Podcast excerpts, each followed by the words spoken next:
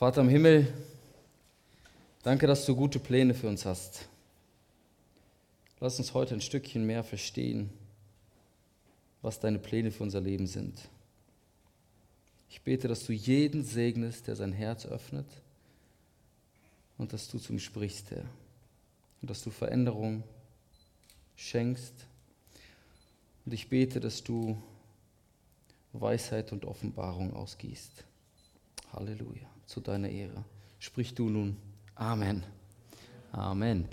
Ja, ihr Lieben, wir sprechen heute über das Thema Arbeiten und Ruhen. Und es geht um das Sabbatgebot. Und ich dachte mir, heute gibt es mal keine Präsentation, sondern wir machen das richtig auf Oldschool-Art und Weise. Und zwar hier mit einem Blatt Papier findet ihr auf euren ähm, äh, Stühlen. Und wenn du sagst, okay, irgendwie Blatt Papier, hallo Andi, bist du noch im letzten Jahrhundert oder was? Gib's mir bitte digital. Du hast es digital. Und zwar in der Hope Hannover Telegram-Gruppe. Da kannst du das digital finden und auf deinem iPad oder was auch immer ähm, gerne mitschreiben. Meine Frau sagt gern über mich, dass ich, wie sagt sie es immer, dass ich gut arbeiten kann und auch gut ausruhen kann. Und äh, ich finde das, find das gut, es ehrt mich, dass sie so etwas über mich sagt. Und ähm, weil es wirklich etwas ist, wonach ich mich wirklich ausstrecke von ganzem Herzen. Aber ganz ehrlich, die Ehre gehört nicht mir, weil ich glaube, Gott hat das in mir irgendwann mal bewirkt, weil ich mich habe verändern lassen von seinen Maßstäben, von seinen Plänen. Und in mir drin stecken zwei ganz, ganz andere Naturen. Und zwar, da steckt ein richtiger Workaholic, jemand, der nicht aufhört zu arbeiten, und da steckt ein richtig fauler Sack in mir drin. Ich habe beides in mir. Und Gott hat es irgendwie geschafft, bei mir eine gesunde Mitte bei dem Ganzen zu finden, aber ich würde nicht sagen, dass das komplett abgeschlossen ist. Also da gibt es immer noch so viel, wo ich einfach lernen muss, entweder wirklich mich vernünftig auszuruhen oder vernünftig zu arbeiten. Und ihr Lieben, wir müssen auch immer wieder uns alle überprüfen, wie viel arbeiten wir und wie viel ruhen wir. Und in der Bibel gibt es ein Gebot, das ist das sogenannte Sabbatgebot unter den zehn Geboten. Äh, die zehn Gebote sind eigentlich eine Ansammlung aus äh, ja, zehn Geboten, aber davon sind acht davon Verbote und zwei sind Gebote. Und zwei Gebote sind einmal, du sollst deine Eltern ehren, damit du ein langes Leben hast. Also Gott ist das richtig, richtig wichtig, äh, dass wir die ganz natürlichen Autoritäten in unserem Leben annehmen, weil das etwas mit unserem Leben macht. Es hat eine Relevanz für unser Leben. Und es steht im Kontext von, du sollst nicht stehlen, du sollst nicht neiden, du sollst nicht Ehe brechen, du sollst nicht lügen und so weiter. Gott ist das richtig, richtig wichtig, so wie das Menschenleben eines anderen Menschen.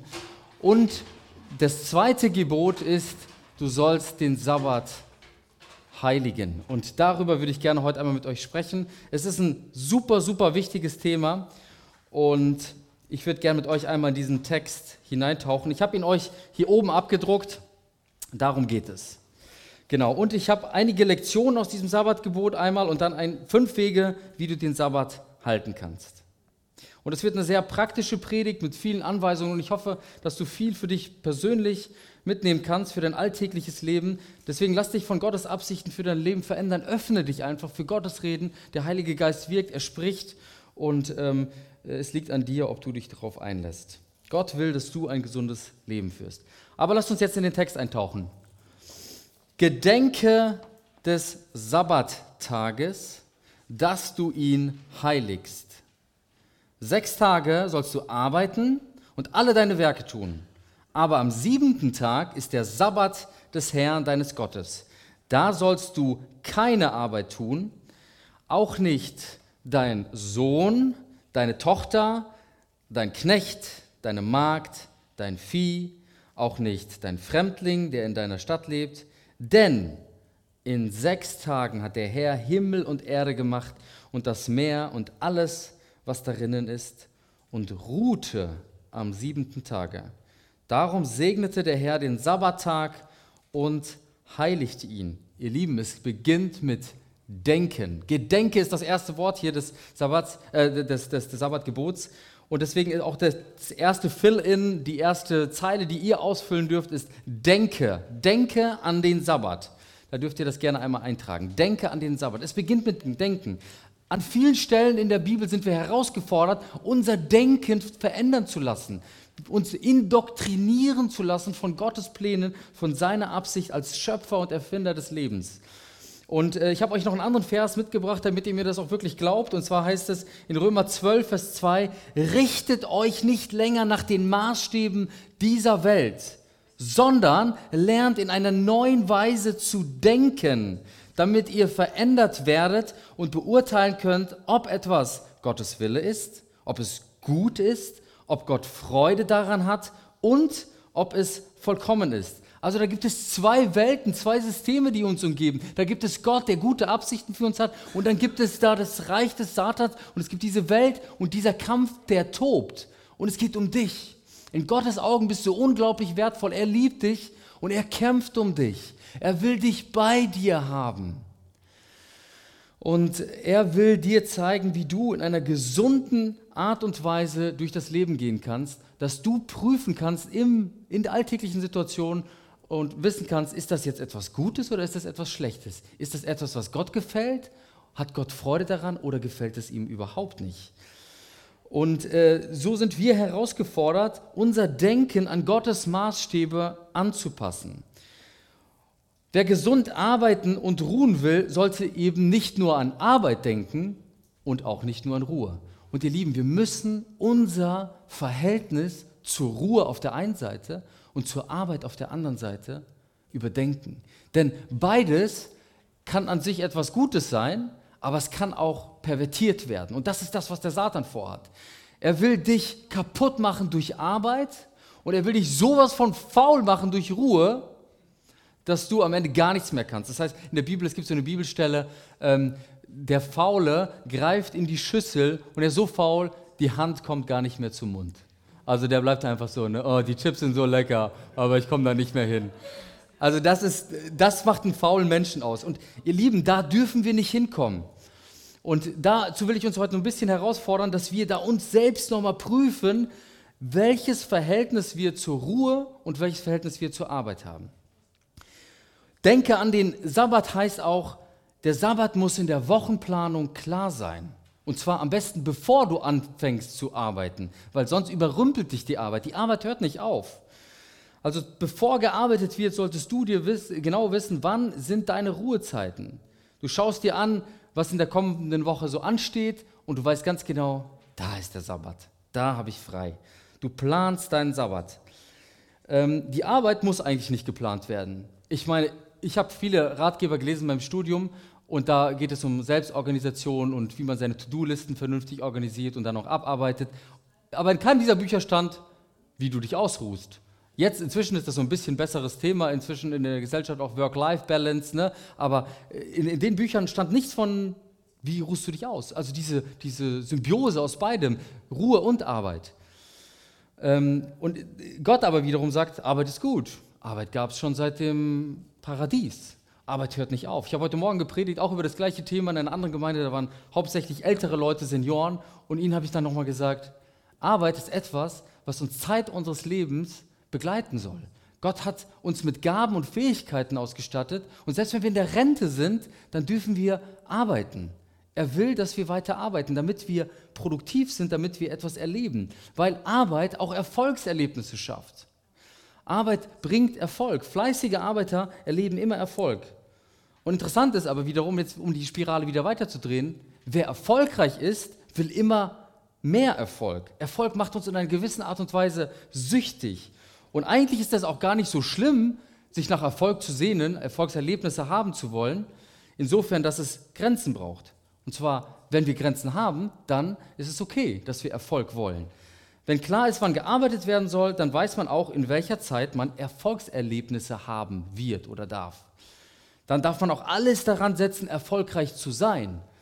Aber, wie gesagt, Erfolg macht süchtig. Und ich kenne ganz viele Leute, die arbeiten ohne Ende. Ich kenne Juristen, die ähm, fangen einen Fall an, die fangen von morgens an und lesen die ganze Nacht durch. Und zwar nicht eine Nacht, sondern mehrere Nächte durch. Die hören nicht mehr auf, bis der Fall gewonnen ist. Und am Ende ist der Fall gewonnen, aber sie selbst haben so viel verloren. Sie haben vielleicht ein Meeting mit ein paar Freunden verloren, was weiß ich was alles, irgendwelche Freundschaften. Sie haben ihre Gesundheit verloren, wenn das so über Jahre zum Beispiel geht und so weiter. Es ist, es ist einfach nur dumm, sage ich mal, ohne Ende zu arbeiten. Und Gott setzt dem Ganzen Grenzen und er sagt, Arbeit ist gut, aber Ruhe ist auch wichtig. Und ich merke das ganz oft bei mir, ähm, wie ich mir viel zu viel vornehme. Ich habe ja gesagt, in mir ist auch so diese Natur von einem Workaholic und dann schreibe ich mir so viele To-Dos auf und ich bin so naiv und denke mir so, ich schaffe die alle an einem Tag. und dann gehe ich aber morgens, jeden Morgen, das ist mein Ritual, auf die Knie und sage, Gott, danke für diesen Tag und so weiter und so fort. Und dann sage ich, Gott, bitte sprich zu mir. Was, was, was willst du mir sagen für heute? Was muss ich beachten? Und dann zeigt mir Gott ein paar Sachen in meinem Leben und zeigt mir, wo sich irgendwie welche Lügen eingeschlichen haben, wo ich mich selbst vollkommen überschätzt habe und so weiter. Ne? Gott schenkt mir in gewisser Art und Weise so eine Reflexion. Er schenkt mir eine Objektivität. Und das ist auch das Schöne, was, was Gott mit uns macht, wenn wir mit Gott leben. Er lässt uns nicht alleine. Er lässt uns nicht in die Irre gehen. Und wenn wir aber schon auf dem falschen Weg sind, dann zeigt er uns das ganz klar. Und ich weiß, dass das viele Leute nicht haben. Sie haben diese Objektivität nicht. Sie sehen ihr Leben nicht aus der Perspektive Gottes. Sie sehen nur sich selbst, sie sehen die Arbeit, sie sehen den nächsten To-Do und sie rasen und rasen und rasen und rasen und merken gar nicht, dass sie voll in die Irre gehen und voll kaputt gehen. Und ich bete ganz oft morgens dann auch, Gott, bitte zeig mir heute, was dran ist. Und dann bete ich um seinen Segen für alle Arbeiten. Und dann schenkt er mir eine Vision für Dinge, die zu tun sind, zeigt mir, was an diesem Tag dran ist. Und dann versuche ich das auch immer zu tun. Und ähm, deswegen mein, mein erster Tipp an dich, denke an den Sabbat, plan ihn ein. Er muss ganz, ganz klar sein, wann, es muss ganz klar sein, wann du deinen Sabbat hast, wann du deine Ruhephasen in dieser Woche hast. Ähm, denke an den Sabbat. Zweitens, heilige den Sabbat. Also das zweite Wort, was ihr hier eintragen dürft, ist heilige den Sabbat. Kämpfe dafür, dass du einen freien Tag hast. Was bedeutet heiligen? Was bedeutet das? Da komme ich gleich zu. Das sind die Momente des Auftankens. Wenn du deinen Sabbat heiligst, dann wirst du dort neue Kraft bekommen. Du brauchst nicht nur Arbeit, sondern du brauchst auch absolute Ruhe, damit du wieder arbeiten kannst. Und die gönnt dir Gott. Er hat gute Pläne für dich. Andere Menschen gönnen dir das vielleicht nicht. Sie kommen mit einem To-Do nach dem anderen. Vielleicht ist es dein Chef, vielleicht ist es deine Frau, dein Mann, wer auch immer, Freunde von dir. Aber Gott, Gott gönnt es dir. Er hat richtig gute Pläne. Er sagt, du sollst arbeiten, aber du sollst auch genießen dürfen. Und Gott selbst hat uns ein Vorbild darin gegeben, wie wir es machen sollten. Wie es am Anfang war. Am Anfang heißt es, ähm, ich weiß nicht, ob ich den Vers hier abgedruckt habe. Doch genau, am Anfang, genau unten drunter, am Anfang schuf Gott Himmel und Erde und die Erde war wüst und leer. Und das Wort, was da steht, heißt Tohu Wabuhu. Da war absolutes Chaos und die Finsternis lag auf der Tiefe und der Geist Gottes schwebt über dem Wasser. Also Gott sieht dieses Chaos und er packt es an. Das Erste, was er sagt, und er hat ein schöpferisches Wort, er sagt, es werde Licht. Und das Licht geht an und er sieht erstmal, was er da zu tun hat. Ne? Das Licht geht an und er schafft eins nach dem anderen. Gott sieht dieses Chaos, spricht Leben hinein und er wirkt. Er wirkt an einem Tag, macht ich weiß nicht mehr genau, was er am ersten Tag gemacht hat, aber er schafft die Tiere, er schafft die Landschaften, er schafft den äh, Himmel, er schafft äh, die, die, die Sterne und so weiter. Er schafft und schafft und schafft. Und jeden Tag, Tagesende, gönnt er sich Ruhe, Feierabend. Und der Tag ist vollendet. Das ist sein Tageswert. Und dann geht der nächste Tag. Arbeit, Ruhe, Feierabend, nächster Tag und so weiter und so fort. Sechs Tage lang und das heißt übrigens, dass Gott in der Kühle des Abends, als er dann den Menschen schon geschaffen hat, in der Kühle des Abends mit Adam spazieren ging. Das war so sein Feierabendritual. Er ging spazieren. Er schaute sich das an, die Schöpfung. Das ist Feierabend für Gott. Jedenfalls arbeitete Gott sechs Tage lang und dann könnte er eigentlich weiterarbeiten, so denken wir Menschen, weil er hat ja richtig viel geschafft. Er könnte jetzt sagen, boah, Hammer, diese Welt ist so gut gemacht. Ich mache direkt noch eine. und er macht weiter. Nein, macht er nicht. Er uns, gibt uns ein Vorbild und zeigt uns, ähm, wie es geht. Und zwar sechs Tage arbeiten, am siebten Tag ruhen.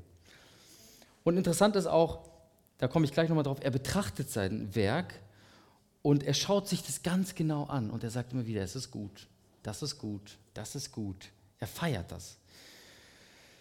Und ich merke so, wir Menschen sind so anders. Wir machen ein Projekt, und bevor wir irgendwie das genossen haben, die, den Erfolg von dem Ganzen, rennen wir schon zum nächsten und starten das nächste und wollen wieder noch mehr Erfolg und, und wir wollen und wollen und wollen. Aber ihr Lieben, lasst uns von Gott lernen, dass es Grenzen braucht, Obergrenzen und Untergrenzen. Und lasst es uns ihm gleich tun. Er will es. Und deshalb begründet er das Gebot auch mit seinem Vorbild, da heißt es dann in der vorletzten Zeile ähm, oben in dem Text, denn in sechs Tagen hat der, Him der Herr Himmel und Erde gemacht und das Meer und alles, was er darin ist, was darin ist, und ruhte am siebten Tage. Und dann heißt es weiter, darum segnete der Herr den Sabbattag und er heiligte ihn. Und jetzt will ich noch mal kurz in dieses Wort eintauchen. Was bedeutet es, etwas zu heiligen? Es bedeutet, dass man diesen Tag als einen ganz besonderen Tag oder eine Sache zu etwas ganz Besonderem macht. Wenn etwas heilig ist, dann ist etwas ganz Besonderes. Es ist anders als die anderen Dinge oder anders als die anderen Tage. Dieser Sabbat unterscheidet sich enorm von den anderen Tagen. Heiligen trägt auch noch eine andere Facette in sich. Und zwar, Heiligen bedeutet auch, ihn besonders für Gottes Zwecke einzusetzen. Ihr habt hier wieder so ein Fill-in. Heiligen bedeutet, ihn für Gottes Zwecke einzusetzen. Etwas für Gottes Zwecke einzusetzen. Ein Heiliger ist jemand, der sich Gott ganz hingegeben hat. Er hat sich, sein Leben, sein Körper und alles, was er ist, komplett Gott hingegeben. Und wenn in der Bibel Gegenstände oder Tiere geheiligt wurden, dann bedeutete das, dass man sie Gott gegeben, geschenkt hat. Und diesen Tag der Ruhe hat Gott geheiligt und auch wir sollen ihn heiligen. Wir sollen ihn Gott ganz zur Verfügung stellen. Arbeit hat seinen Raum, aber Ruhe muss auch seinen Raum haben. Und diesen Tag weiht man Gott. Und Heiligen hat auch immer interessanterweise eine Trennung von etwas Unreinem zu etwas Reinem von Dreck zu etwas Sauberem. Die dreckige Arbeit an den sechs Tagen hat ein Ende und am siebten Tag zieht man sich saubere Klamotten an. Man ist rein, man ist sauber. Und ich dachte so, gibt es irgendwie so Beispiele, gibt es Traditionen von Christen oder auch aus dem jüdischen Kontext, weil das ist ja auch ein, äh, ein, ein, ein, Gebot für, für, für die Juden, weil es im Alten Testament steht. Was gibt es da für Traditionen? Und dann habe ich gemerkt, Viele handhaben es so an ihrem Sabbat, dass sie zum Beispiel die Küche sauber lassen. Die ganze Woche, sechs Tage lang, ist die Küche dreckig. Sie wird benutzt, man kocht für die Familie, aber am siebten Tag, da bleibt die Küche zu. Man kocht entweder vor und isst das dann oder man geht auswärts. So versuchen auch meine Frau und ich das zusammen zu machen, ähm, dass wir an diesem Tag einfach sagen, okay, jetzt ist genug mit Gekoche und jetzt genießen wir einfach ähm, anderes Essen, etwas Vorgekochtes oder etwas, äh, was uns jemand anderes kocht und gehen dann meistens essen oder bestellen uns etwas.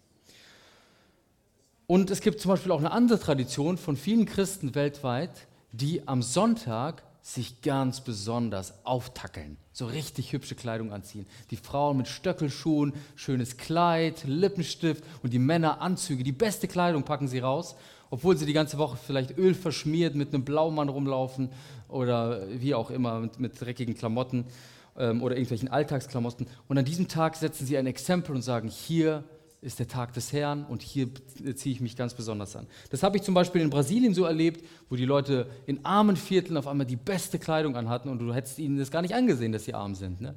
weil sie da für diesen Tag ganz besondere Kleidung auch aufbewahren. Das war in Afrika so und ich habe das auch zum Beispiel bei den russlanddeutschen Freikirchen ähm, festgestellt, dass sie auch ähm, sich zum Sonntag ganz besonders anziehen, in besonders hübscher Kleidung.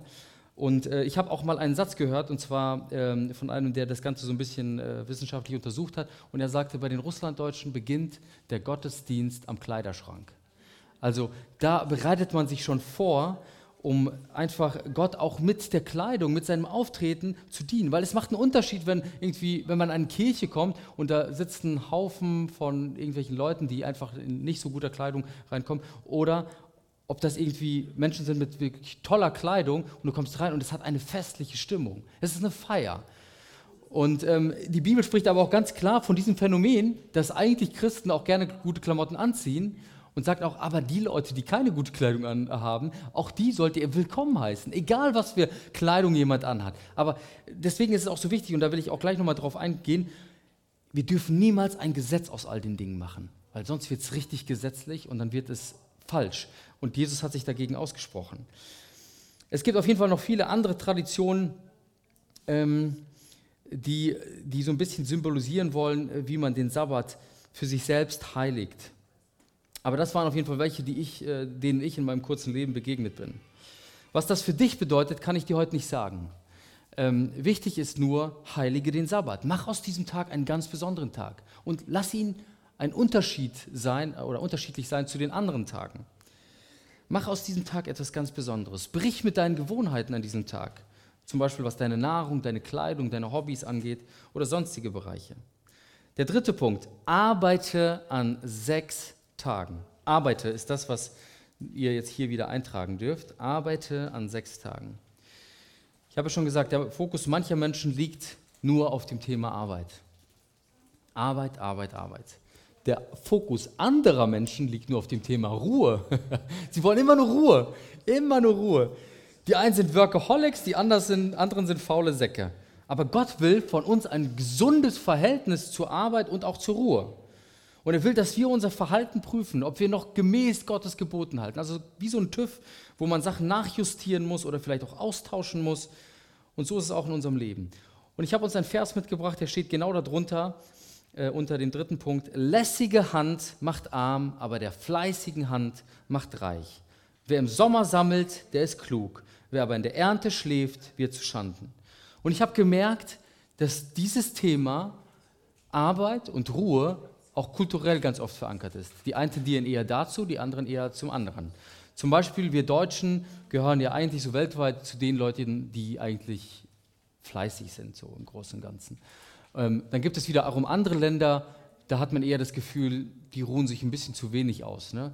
Äh, ich war zum Beispiel in Afrika und da merkte ich, die Straßen waren komplett dreckig, komplett eingesaut und die Leute sitzen da vor ihren Häusern und sehen das alles und sie machen einfach nichts. Aber sie sind glücklich. Sie sind glücklich. Das können wir von denen lernen. Dass man einfach auch mal Dreck sieht oder Baustellen sieht und einfach glücklich ist und nicht gleich sofort anpacken muss. Vor allem, wenn man nicht anpacken sollte, zum Beispiel am Sabbat. Und wiederum merken wir in unserer Gesellschaft, dass wir voller Workaholics sind. Dass so viele Leute sagen, oh, das ist mir alles zu schnell, alles viel zu viel, viel zu viel. Ähm, und wir merken, dass das hier auch wahr ist. Sprüche 10, 4 bis 5. Lässige Hand macht arm, aber der fleißigen Hand macht reich. Es gibt einige Länder oder Kulturen, da ist wirklich viel Armut. Und andere Länder, da ist wirklich viel Reichtum, weil sie so fleißig sind, weil es kulturell verankert ist. Ähm, und ich habe äh, hab ein, einmal ein äh, Zitat gehört von äh, Timothy Keller und er sagte, er sagte, dass wir wahrscheinlich auch zeitgeschichtlich eine der Generationen sind, die ähm, am meisten arbeiten. Wir sind eine Generation der Workaholics, hat er das genannt. Und er hat das auf den vor allem technologischen Fortschritt zurückgeführt und hat gesagt, wir sind überall und immer erreichbar. Wir haben immer unsere Geräte dabei und können von überall aus arbeiten. Und wir nehmen sie auch überall hin mit und wir arbeiten dann auch von überall, äh, überall aus. Ne? Und ich sage es dir ganz ehrlich, der beste Weg auszubrennen ist immer zu versuchen, Superman zu spielen. Immer versuchen, available zu sein, immer versuchen, etwas äh, noch mehr zu leisten. Noch mehr und noch mehr und noch mehr und noch mehr Erfolg. Gesunde Arbeit beginnt damit, dass man seine Woche anschaut und plant. Ja? Man, muss, man muss nicht alles schriftlich machen. Ich kenne zum Beispiel erfolgreiche Unternehmer, die äh, sitzen dann sonntags da und dann denken die einfach. Und dann machen sie einfach in der Woche. Ne? Das sind einfach Machertypen. Also man muss es wichtig planen, aber die Frage ist, wie man es plant, das ist, oder das ist jedem so überlassen. Du musst es nicht schriftlich machen, aber wichtig ist, du solltest es planen. Und, und du solltest eben auch deinen Sabbat einplanen. Und ich kenne diese Leute und ich weiß, dass diese Leute Millionen Umsätze machen. Denen geht es gut, ähm, weil, weil sie einfach ein gesundes Verhältnis haben zur Arbeit, aber auch zu ihrem Sabbat. Also wenn du zum Beispiel jetzt nicht der Planer bist, so schriftlich, dann mach es einfach im Kopf. Plan deine Arbeit und plan ähm, auch deinen Sabbat. Und interessant ist, wenn ich das jetzt hier einigen Leuten sage, dann fühlen sie sich eher auf den Schlips getreten und sagen, Alter, jetzt kommt auch noch von der Predigt, dass ich noch mehr arbeiten soll. Jetzt kommt auch noch vom Pastor mehr Arbeit. Aber dann will ich einfach nur sagen, wenn du so fühlst, dann hast du wahrscheinlich ein ungesundes Verhältnis zum Sabbat, zur Ruhe. Dann hältst du nicht richtig den Sabbat, so wie Gott ihn für dich eigentlich geplant hat. Du planst dich sogar am Sabbat zu und machst dann Dinge, die du eigentlich nicht machen solltest und tankst nicht auf. Weil Gott gibt uns nicht, auch nicht das Verhältnis Du sollst drei Tage arbeiten, drei Tage chillen oder sowas. Oder wie, wie es ein Experiment gab, ähm, in Frankreich war das, glaube ich, oder in Russland, weiß nicht mehr genau. Ähm, zehn Tage, die haben eine Zehn-Tage-Woche eingeführt und dann gab es eben einen freien Tag oder, oder der zehnte Tag war der freie Tag. Die Leute sind alle durchgedreht, sind krank geworden, waren überarbeitet. Gott hat ein anderes System, einen anderen Maßstab. Er sagt, sieben Tage hat die Woche, sechs Tage sollst du arbeiten und einen Tag davon sollst du dich ausruhen. Und deswegen uns, gucken wir uns nochmal den Vers oben an, in der ersten Zeile. Sechs Tage sollst du arbeiten und alle deine Werke tun. In der Zeit kannst du alles schaffen, was du dir vorgenommen hast. Ähm, und wenn du, dir, wenn du es nicht schaffst, dann hast du dir einfach zu viel vorgenommen. Zum Beispiel musst du nicht immer alles am Montag machen. Meine Frau hat mal eine Zeit lang im Callcenter gearbeitet und die hat immer, erzähl immer, erzählt, dass der Montag der stressigste Tag der Woche war. Die Leute kommen Sonntagabend darauf, oh, ich muss ja noch das und das und das bei der Versicherung erledigen und, und wo auch immer erledigen. Und dann wollen sie alles auf den Montag machen und dann machen sie auch alles am Montag und sind am Dienstag völlig frustriert, dass sie am Montag alles nicht geschafft haben, sind völlig gestresst und, und, und kommen nicht mehr klar den Rest der Woche und ärgern sich. Ähm, und, und, das ist ja halt auch nicht gesund, ihr Lieben, ne? weil wir müssen unsere Tagesziele gesund setzen und ähm, nicht irgendwie unrealistisch. Wir haben sechs Tage Zeit, unser Wochenziel zu erreichen. In Deutschland haben die meisten Menschen eine Fünf-Tage-Woche, um ihre gewerbliche Arbeit zu tun, da wo sie Geld verdienen. Aber Arbeit ist noch viel, viel mehr. Wie gesagt, Arbeit gab es schon im Paradies.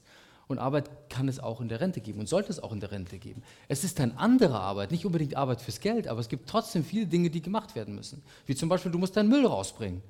Du musst, äh, du musst äh, deine Gaben vielleicht äh, irgendwie in irgendeinem gewissen Bereich einsetzen. Vielleicht bist du dann Opa oder Oma und ähm, musst dann babysitten oder sonst was. All diese Dinge sind Arbeit.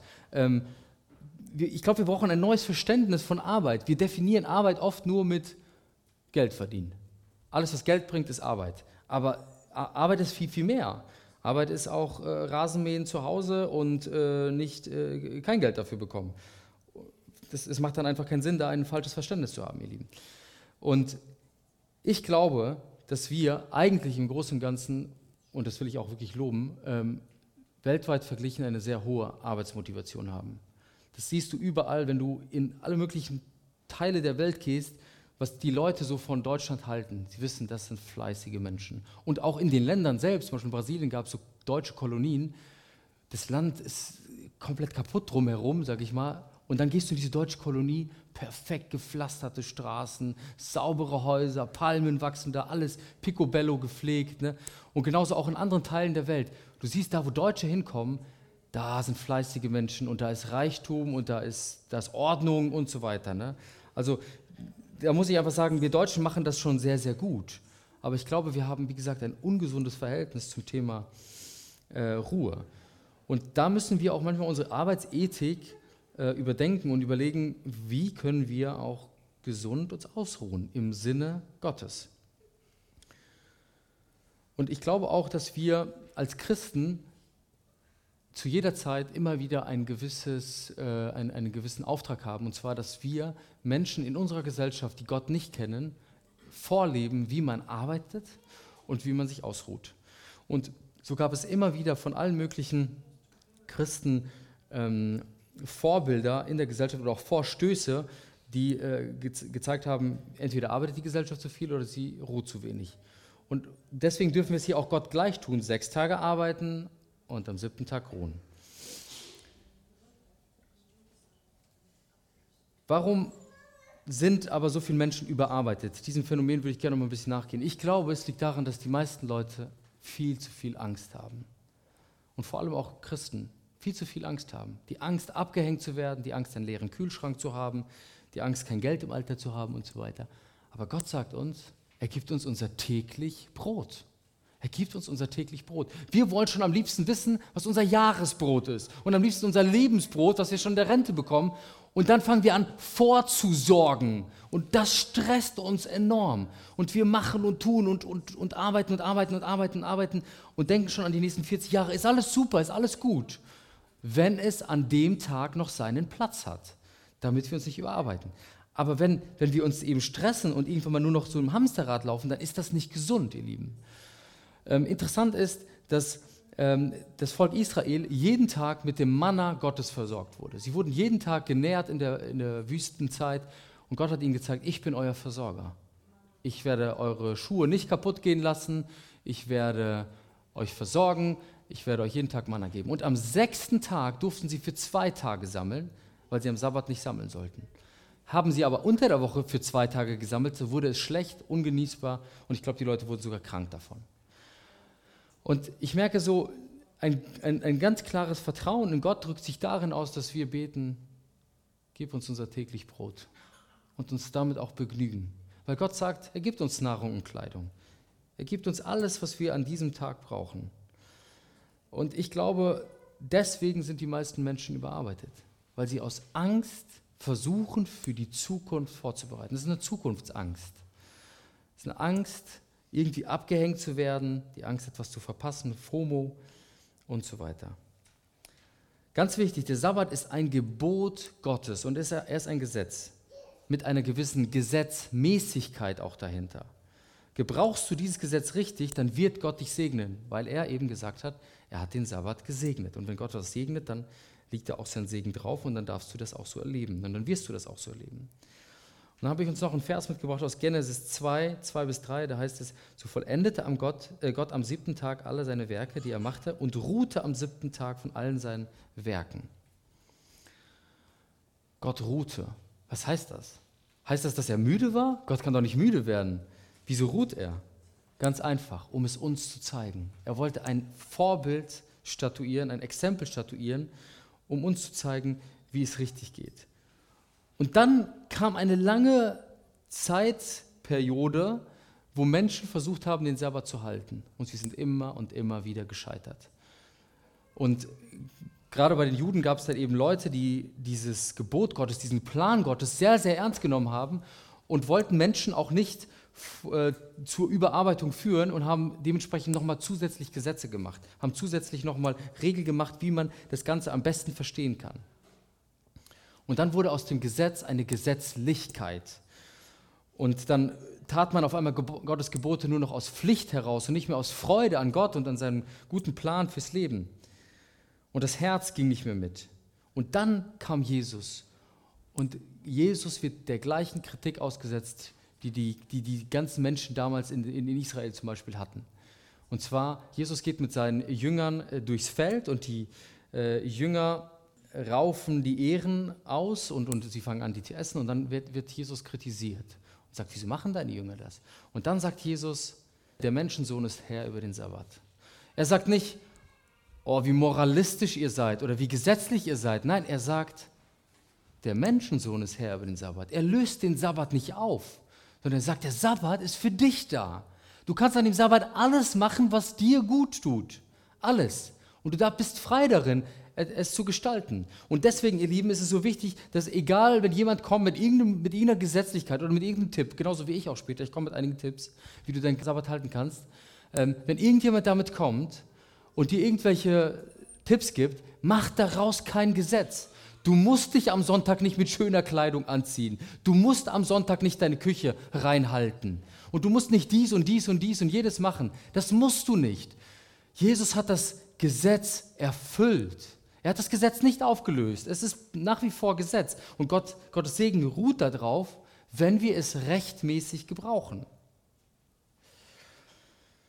Und deswegen will ich dir unter diesem Aspekt, unter dem Aspekt Jesu, gleich fünf Tipps geben oder fünf Wege geben, wie du den Sabbat halten kannst. Aber ich will dir nochmal ganz, ganz klar sagen, Jesus ist derjenige, der dich einlädt, zu ihm zur Ruhe zu kommen.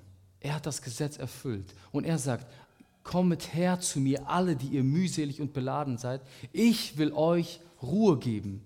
Er ist derjenige, der für dich gekämpft hat. Er ist derjenige, bei dem du deine Sorgen, deine Ängste, deine Probleme, deine Herausforderungen, deine Enttäuschungen und was auch immer alles abladen kannst. Er ist die Erfüllung des Gesetzes. Und deswegen will ich dich dazu einladen, geh zu Jesus. Du brauchst das Gesetz nicht zu halten. Und das, ich sage es dir ganz ehrlich, wenn du anfängst, das zu tun, danach dein Leben auszurichten, dann wirst du viel, viel Segen erleben. Aber du wirst auch Enttäuschung erleben, und zwar von dir selbst. Du wirst es nicht halten. Es ist zu viel. Es ist zu viel. Es ist aus deiner eigenen Kraft aus nicht möglich. Aber Jesus hält für dich bereit die Erfüllung des Gesetzes. Und wenn du zu ihm kommst, dann gibt er dir die Kraft, seine Gebote zu halten. Er zeigt dir, wie du das am besten dann machen kannst. Und deswegen darfst du auch unter diesem, unter dieser, äh, unter diesem Schirm, sag ich mal, verstehen äh, die nächsten, äh, die nächsten ja, fünf Wege, wie du den Sabbat halten kannst. Ja? Ähm, also fünf Tipps. Erstens, stelle sicher, dass du am Sabbat ungeplante Zeiten hast. Also ihr könnt eintragen, ungeplante Zeiten hast. Stelle sicher, dass du am Sabbat ungeplante Zeiten hast. Ich glaube, es ist so wichtig, um wirklich regenerieren zu können, Zeiten zu haben, wo du wirklich nur das tun darfst, was dir in den Kopf kommt. Zeit für Spontanität. Du machst einfach was, auf was du Bock hast. Du machst einfach, was dir Spaß macht. Wo du nicht einfach mehr funktionieren musst. Funktionieren, weil andere es von dir verlangen oder funktionieren, weil du eine Marionette deiner eigenen Struktur geworden bist, deines eigenen Zeitplans geworden bist. Also wir müssen auch immer nicht nur so tun, wenn wir überarbeitet sind, dass die anderen alle schuld sind. Wir selbst sind genauso mitschuld. Opfer und Täter, wir sind beides. Und ähm, äh, es gibt, es gibt ähm, ein Gebot, das Sabbat-Jahr-Gebot in der Bibel, wo ähm, Gott seinem Volk befiehlt, so eine ungeplante Zeit zu haben, wo, wo sie einfach mal ganz sorglos sein dürfen, wo sie einfach mal Kinder sein dürfen und einfach mal das essen dürfen, was einfach auf den Tisch kommt. Und ich möchte ganz gern kurz den Text vorlesen aus 3. Äh, Mose 25, 1 bis 7. Der ist abgedruckt unter dem ersten Punkt. Levitikus 25, 1 bis 7. Und der Herr sprach zu Mose auf dem Berge Sinai: Rede mit den Israeliten und sprich zu ihnen. Wenn ihr in das Land kommt, das ich euch geben werde, also sie kommen nach Kanaan, das versprochene, erwartete Land, so soll das Land dem Herrn einen Sabbat feiern. Sechs Jahre sollst du dein Feld besehen und sechs Jahre dein Weinberg beschneiden und die Früchte einsammeln. Aber im siebten Jahr soll das Land dem Herrn einen feierlichen Sabbat halten. da sollst du dein Feld nicht besehen, noch deinen Weinberg beschneiden.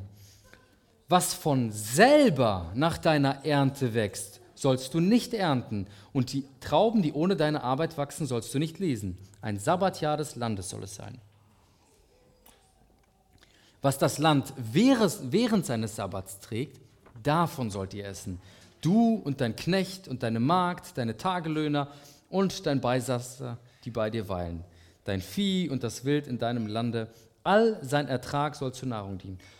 Wenn du anfängst, da bin ich wirklich überzeugt, den Sabbat zu leben, und sechs Tage in der Woche zu arbeiten, dann wird Gott am siebten Tag für dich sorgen. Er wird alles andere dazu geben. Und ich glaube, das Gleiche gilt auch gemäß diesem Gebot hier. Wenn du anfängst, sechs Jahre lang zu arbeiten und das siebte Jahr ein, ein, als ein besonderes Jahr zu leben, als ein Sabbatjahr, als etwas Gott geheiligtes, das heißt nicht, dass du da nicht grundsätzlich arbeiten darfst, aber wo du deine Felder ruhen lässt, dann wird Gott trotzdem für dich sorgen.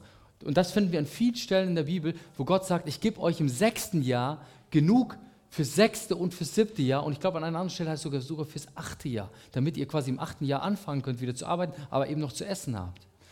Also es ist so krass, Gott äh, äh schüttet da seinen Segen aus, wenn wir anfangen, nach seinen Geboten zu leben. Er will nicht, dass wir nur arbeiten. Er will nicht, dass wir uns an unseren Sorgen zermürben, dass wir uns da kaputt machen dran. Deswegen stell sicher, dass du am Sabbat ungeplanten Zeiten hast und du wirst erleben, dass du vielleicht auf einmal, oh, ich habe ja noch 5 Euro in der Tasche und hier ist ein Imbissstand. Hammer, lecker, ich muss an dem Tag nicht kochen. Oder was auch immer, keine Ahnung, wie, wie, wie Gott dich da versorgen wird an deinem Sabbat, aber mach dir keine Sorgen, dass du am Sabbat nicht genug hast. Oder auch in einem Sabbatjahr nicht genug hast. Deswegen, ihr Lieben, ganz kurz nochmal der Hinweis, Sabbatregeln, die andere machen oder gemacht haben oder die du selbst gemacht hast, sollten niemals in Stein gegossen werden. Du darfst gern deinen Sabbat planen.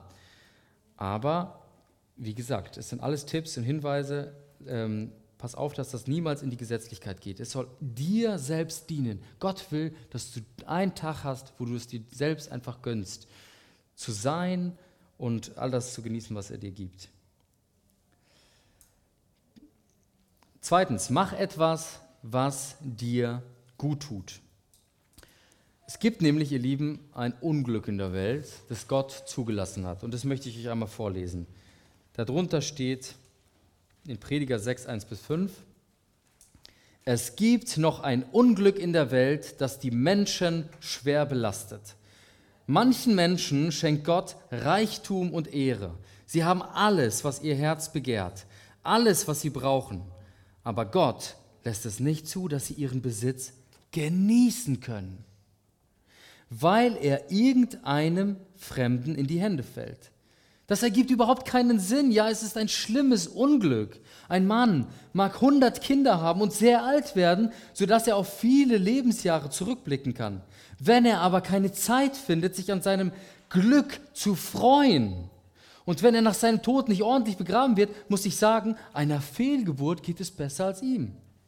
Eine Fehlgeburt kommt als ein Nichts auf die Welt verschwindet wieder in der Finsternis und bekommt nicht einmal einen Namen.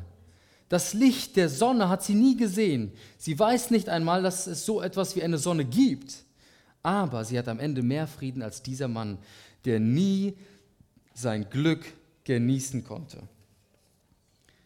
Mach etwas, was dir gut tut. Genieße, was Gott dir schenkt. Wenn du den Sabbat lebst, dann schenkt dir Gott das Glück, genießen zu dürfen. Und es liegt an dir, ob du es annimmst oder ob du es nicht annimmst. Du kannst an dem Tag machen, was du willst. Du kannst dich sogar völlig verausgaben. Selbst wenn du die ganze Woche gearbeitet hast, kannst du da nochmal einen Marathon laufen und Gott hat nichts dagegen. Weil wenn es dir gut tut, dann ist das okay. Aber dann musst du gucken, wie du die nächste Woche wieder deichselst. Ähm, du kannst an dem Tag Freunde treffen, du kannst essen gehen, du kannst ein Glas Wein trinken, du kannst Auto fahren, du kannst radeln, du kannst spazieren gehen, du kannst wandern, du kannst in Ruhe ein Buch lesen, du kannst einen guten Film anschauen, du kannst alles Mögliche machen. Gott ist okay damit, solange es keine Sünde ist. Also vergiss nicht, dass du für alles, was du tust, egal ob am Sabbat oder auch unter der Woche, eben irgendwann mal Rechenschaft ablegen musst. Ähm, aber Gott ist okay damit. Er will, dass du dich an dem Tag einfach entspannst. Und was auch immer dich entspannt, da entspannen wir uns ja auch alle unterschiedlich, ähm, das darfst du tun. Ja, die einen entspannen sich sehr aktiv und die anderen eher passiv. Ja. Die einen, die brauchen Action, die brauchen irgendwas und dann, dann tanken sie wieder auf und regenerieren. Manche brauchen richtig Gemeinschaft und andere sagen, bloß nichts tun oder bloß keine Menschen, ich brauche absolute Ruhe. Und das ist okay so, wir sind unterschiedlich gemacht, das ist, ist in Ordnung. Auf jeden Fall, mach etwas, was dir gut tut. Und dann der dritte Weg, wie du den Sabbat halten kannst, nimm dir Zeit für Gott. Und da, ihr Lieben, dürft ihr von Jesus lernen.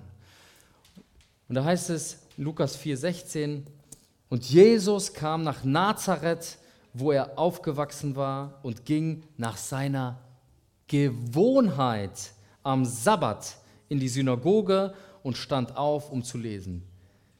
Also Jesus hatte diese Gewohnheit, er wusste, am Sabbat bin ich in der Synagoge. Da gehöre ich hin. Da richte ich mich auf Gott aus. Da nehme ich mir meine Zeit für Gott. Der Sabbat ist ein heiliger Tag, wie ich vorhin schon gesagt habe. Und jeder von uns darf ihn ganz besonders für seine Art und Weise, auf seine Art und Weise heilig halten. Ich habe das zum Beispiel so gemacht, als ich Single war und alleine gelebt habe in meinem Häuschen. Da habe ich mich sehr gerne auf mein Sofa gechillt, dann habe ich eine Decke über mich gelegt, so dass es mir schön warm ist und habe mir eine Hörbibel angemacht. Und oft war ich sehr, sehr, Woche, äh, sehr, sehr äh, müde von der Woche. Und dann habe ich mir das so angehört, zu Ende gehört, gehört und ich merkte so richtig, wie ich wieder auftanke, wie ich wieder Kraft bekommen habe. Es war so energetisierend, so erfrischend, so belebend, so unbeschreiblich.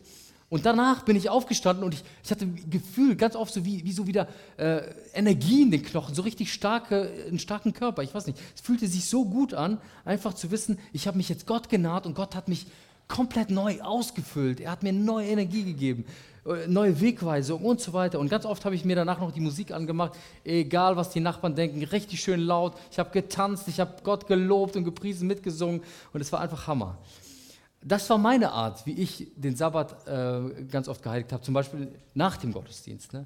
Aber interessant ist eben auch, dass es, der Sabbat bei Juden und Christen seit jeher eigentlich ein Tag der Gemeinschaft ist und war. Es ist ein, ein Tag, wo man zur Synagoge oder zur Kirche geht, wo man andere Menschen trifft, wo man sich gemeinsam auf Gott ausrichtet, wo man gemeinsam Gott dient, von Gott lernt, wo man ihn anbetet und wo man auch korrigiert wird, wo man einfach sein darf, wo man Annahme erlebt und so weiter. Denn ich glaube, wahre Ruhe finden wir in Jesus allein. Und wir finden sie in seinen Geboten und wir finden sie darin, wenn wir ähm, ihm nacheifern. Wenn wir zu Jesus kommen, wenn wir zum Gottesdienst kommen, deswegen will ich dir auch Mut machen, komm sonntags zum Gottesdienst. Äh, mach, richte dir diese Gewohnheit ein, so wie Jesus es gemacht hat, äh, einfach am Sonntag zu wissen, da ist Gottesdienst. Der Rest des Tages ist völlig ungeplant, aber Sonntag, da bin ich in der Kirche. Bei Jesus allein kannst du nämlich deine Sorgen, deine Ängste, deine Probleme und all die Dinge, die ich auch schon vorhin aufgezählt habe, einfach abladen. Und wir brauchen Gott und wir brauchen vor allem auch seine Gemeinde. Er wirkt durch seine Gemeinde in dieser Welt. Und deswegen, wenn du zu seiner Gemeinde gehst und selbst zu seiner Gemeinde gehörst, dann wirst du dort auch Hilfe bekommen, dann wirst du dort Zurüstung bekommen, wirst du Kraft bekommen, neue Hoffnung und so weiter. Und ich glaube, jeder, der nicht stolz ist und sich wirklich Gott auch unterordnen will, der wird all das empfangen. Er wird auf diese Art und Weise durch den Gottesdienst, durch die Gemeinschaft, durch die Schriftlesung, durch die Anbetung den Segen Gottes empfangen. Nimm dir Zeit für Gott. Drittens. Viertens, hier ist jetzt ein Druckfehler, da steht fünftens, stimmt aber nicht. Viertens, ganz einfach, ein Wort. Feiere. Feiere. Nutz den Sabbat, um zu feiern. Und da habe ich uns auch noch mal einen Vers mitgebracht, der steht hier drunter, Genesis 1,31. Und Gott sah an alles, was er gemacht hatte, und siehe, es war sehr gut. Da war aus Abend und Morgen der sechste Tag. Er schaute sich das an. Der Sabbat ist ein Tag der Ästhetik, ein Tag des Feierns, wo man sich freut an all dem, was man da so erlebt hat. Vielleicht hast du diese Woche irgendwas gebaut und dann guckst du es dir in dieser Woche an. Dein typischer innerer Mensch, der alte Adam in dir, sagt vielleicht, weiter geht's, weiter geht's, ich habe heute noch viel vor, auch am Sabbat. Aber nein, Gott macht uns vor, schau dir an dein Wochenwerk und freu dich daran und sag, was gut gelaufen ist. Und vielleicht sitzt du dann da an deinem Sonntag in, dein, in deinem äh, chilligen Sofa und du guckst dir einfach deine Wohnung an, die du endlich mal innerhalb der Woche geputzt hast, weil es dein Wochenwerk war. Dann guckst du dir vielleicht deine Kinder an, die da unten auf dem Boden spielen. Guckst du dir deinen hübschen Partner an, deine hübsche Frau oder Mann. Ähm, und dann schaust du dir vielleicht nochmal den Garten an und, und du sagst zu all dem, das ist gut, das ist gut. Danke Gott für meine Frau, danke für meine Kinder, danke für meine Wohnung, danke für die wunderschöne Deko, danke für mein Auto da draußen, danke, dass ich diese Woche so und so viel Geld verdient habe, danke, dass ich Punkt, Punkt, Punkt. Du guckst dir all das an und du feierst es und du erlebst Dankbarkeit. Und für mich ist das so, wenn ich mich so ein bisschen in Gott hineinversetze, er hat ja niemand über sich, aber Gott feiert sich selbst, indem er sich das anguckt und es heiligt und es segnet und sich daran freut und sagt, es ist gut. Die Menschen sind richtig gut. Die Sterne sind richtig gut geworden. Die Tiere sind richtig gut geworden. Das Wasser ist richtig gut geworden. Licht perfekt, super abgestimmt. Die Jahreszeit perfekt. Und er sagt, es ist gut, es ist gut, es ist gut. Und es ist, als ob er sich selbst dankt. Und wir können das eben auch bei Gott tun. Wir dürfen einfach am Sabbat Danke sagen. Von tiefstem Herzen Danke für die Woche. Und ich glaube, wenn wir so eine Gewohnheit etablieren in uns, dass wir immer wieder danken, dann wird das auch uns letztlich verändern. Und wir werden viel, viel zufriedener. Weil wir nicht nur rasen und nur noch Ziele vor uns haben, sondern weil wir auch ankommen und es nicht verlernen zu sein. Es ist gut. Wann hast du das das letzte Mal gesagt? Zu etwas, was du gemacht hast. Es ist gut. Ist gut, ist gut geworden. Hammer. Es ist richtig gut. Ich versuche das bei mir immer wieder zu machen. Ich mache eine Arbeit zu Ende und versuche immer wieder zu sagen, es ist gut. Ich schaffe es nicht immer, aber ich versuche jetzt eigentlich auch nach jedem To-Do mir einfach einen kurzen Moment der Stille zu nehmen, maximal fünf Minuten, wo ich einfach kurz feiere, was da gerade als letztes passiert ist. Ich will nicht weiter rasen, rasen, rasen, rasen, rasen. Das muss nicht sein. Ich will bewusst dem Ganzen in meinem Leben Grenzen setzen, weil ich merke, sonst rase ich dann will ich immer erfolgreicher werden, will immer mehr und mehr und mehr und mehr machen. Und Gott sagt, nein, Andi, du machst dich kaputt. Hör auf damit. Du machst dich kaputt. Sag, es ist gut und es ist okay. Und es ist übrigens auch eine, eine äh, geistliche Disziplin, Genügsamkeit zu lernen.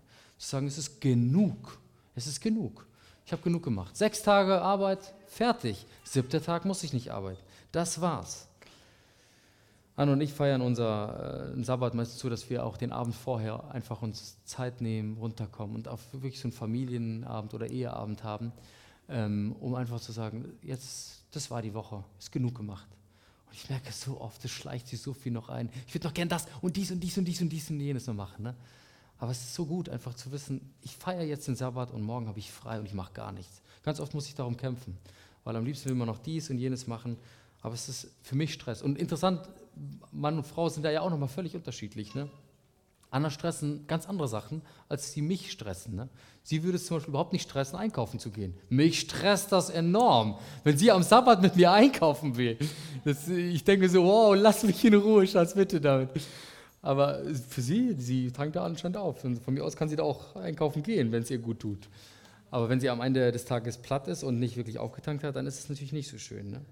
Also, viertens, feiere den Sabbat. Tu das auf irgendeine Art und Weise, wie du feierst. Vielleicht machst du das ähm, äh, eben durch Tanzen, vielleicht machst du das einfach durch, ich sitze in meinem Sofa und genieße und chille und das ist für mich Feiern. Gibt ja die verschiedensten Leute in der Disco, ne? die einen, die stehen halt nur in der Ecke, die anderen, die zappeln auf der äh, Bühne oder so. Ne? Also es gibt die unterschiedlichsten Leute. Also feier so, wie du feierst, ganz authentisch, ganz ehrlich, aber feiere den Sabbat. Fünftens, nimm dir Zeit, um deine Beziehungen zu pflegen. Lass dich einfach in deinen Freundschaften und deiner Familie und in deiner Gemeinde fallen. Gib und nimm in deinen Beziehungen. Nähre deine Beziehungen. Pfleg sie. Erlebe den Segen von Gemeinschaft. Erlebe das alles. Nimm dir Zeit, um deine Beziehung zu pflegen. Ich will das gar nicht zu sehr vertiefen. Wir alle wissen, wie man Beziehungen pflegt, glaube ich und wir können auch an anderen Stellen gerne nochmal über dieses Thema reden. Aber ich will das einmal kurz ähm, noch als letzten Punkt geben. Und nicht falsch verstehen, das sind alles Ratschläge. Niemals in Stein meißeln und niemals sagen, wir machen den Sabbat immer so und so und so. Wenn ich das höre, dann weiß ich schon, du bist ein gesetzlicher Mensch. Du hast dir da eine Struktur geschaffen, die du irgendwann selbst nicht halten kannst. Und wenn du sie noch so oft predigen würdest, du wirst sie nicht immer halten können. Es ist okay, dass du mal einen Sabbat das und das und das machst und vielleicht dich auch danach ausstreckst. Ne? Aber plan das alles nicht zu sehr. Es gibt genug im Leben zu planen. Ihr Lieben, lasst uns den Sabbat als ein Geschenk Gottes begreifen, als etwas, was Gott uns gönnt. Er will nicht, dass wir immer nur arbeiten. Unser gnädiger Gott will, dass wir uns entspannen, unser Herz zur Ruhe kommt, dass wir loslassen können, dass wir feiern können, abschütteln können und genießen können. Und ich weiß nicht, wo du jetzt irgendwie stehst nach dieser ganzen Predigt. Vielleicht denkst du, also Sabbat, ja, da hatte ich mein Problem. Aber bei mir, ja, ist es vielleicht doch eher das Thema Arbeit. Ich arbeite nur vier Tage die Woche oder so. Ne? Ich will dir sagen, Gott hat dir nicht umsonst Kraft gegeben für sechs Tage die Woche und er hat dir nicht umsonst Gaben gegeben. Setz sie ein. Weil ich glaube, wie gesagt, du kannst von beiden Seiten des Pferdes fallen. Beides kann pervertiert werden, die Ruhe und die Arbeit. Das Verhältnis Gottes ist sechs zu eins sechs Tage arbeiten, mit jedem Tag äh, Feierabend natürlich und am siebten Tag ruhen. Und vielleicht brauchst du auch jeden Abend nicht nur Feierabend, also Fiesta, sondern du brauchst auch Siesta. Vielleicht brauchst du auch jeden Tag nochmal Mittagsschlaf. Das ist in Ordnung. Du kannst deinen Tag selbst gestalten. Wichtig ist nur, dass du arbeitest. Wichtig ist nur, dass du das tust, was Gott von dir will und wozu er dich berufen hat. Und in diesem Sinne will ich gerne die Predigt abschließen und nochmal ganz kurz für uns alle beten. Vater im Himmel, ich will dir nochmal danken, dass du gute Pläne hast. Ich danke dir dafür, dass du uns veränderst, dass du uns zeigst, was deine Maßstäbe sind, dass du uns zeigst, was dir gefällt, was gut ist, was vollkommen ist, was dir Freude macht, Herr. Vielen, vielen Dank dafür. Und ich bete, dass du jeden Einzelnen hier segnest, Herr, und dass du uns wirklich hilfst, in gesunder Art und Weise zu arbeiten und in gesunder Art und Weise uns auszuruhen damit wir letztlich dich verherrlichen. Ich bete, dass keiner hier sein Leben verschwendet, weder an die Faulheit noch an die Arbeit. Ich bete einfach, dass du uns ein gesundes Verhältnis gibst bei all dem. Wirke du, verändere du da, wo du gerne verändern willst, wo Dinge nicht richtig sind, wie du sie eigentlich gerne hättest. In Jesu Namen bete ich. Amen.